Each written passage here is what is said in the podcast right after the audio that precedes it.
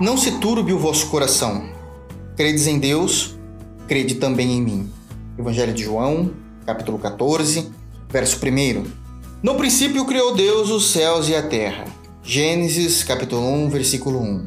Assim temos o primeiro verso das Escrituras, o início da Bíblia. Séculos depois, um pescador chamado João e chamado ao ministério apostólico também escreve: No princípio era o Verbo, e o Verbo estava com Deus, e o Verbo, a palavra, era Deus. Evangelho de João, capítulo 1, versículo 1. João utiliza o termo verbo, a palavra em português, para identificar a Jesus como aquele que é desde sempre e que estava com Deus e que ele mesmo, Jesus, é Deus.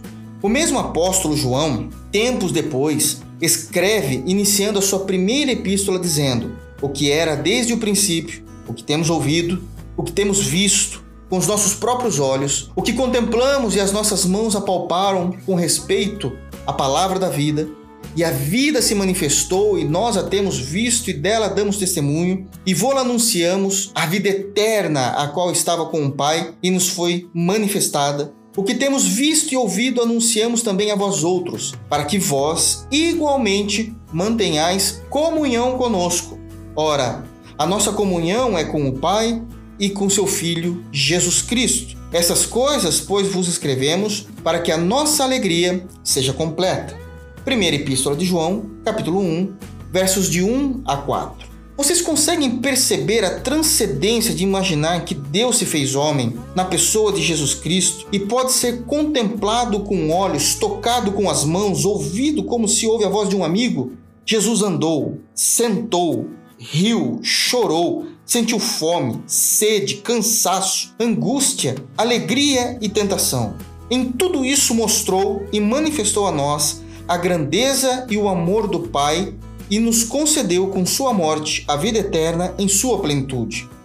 Quando Jesus diz: "Crede em Deus e crede também em mim", isto é, em sua pessoa, e o apóstolo João insta em testemunhar em quem é Jesus, vemos o maior convite de amor apresentado aos seres humanos.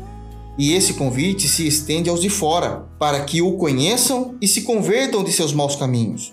Todavia, este convite se estende também aos de dentro, aos da igreja, visto que João escreveu sua epístola aos crentes, para que uma vez que conheçamos ao Senhor, passemos nossa vida em comunhão com Ele. O que João e os demais autores da Bíblia escreveram foi para que experimentássemos a alegria de um relacionamento íntimo com o Deus eterno por meio da vida de Jesus revelada em Sua palavra. Muitos ouviram, muitos o tocaram, mas certamente são ainda mais felizes os que creram sem nunca o tê-lo visto. É o que diz o Evangelho de João, capítulo 20, versículo 29. Jesus dizendo: Você creu porque me viu. Bem-aventurados são os que não viram e creram. Que possamos crer em Jesus e comungar diariamente com Ele, e assim viver a alegria de ter comunhão com Deus. Aos que sempre me ouvem, não se esqueçam, o meu desejo é que, como chuviscos que regam a terra e gotas de orvalhos que estão sobre as folhagens, assim seja a palavra de Deus sobre você. Deus te abençoe em Cristo Jesus.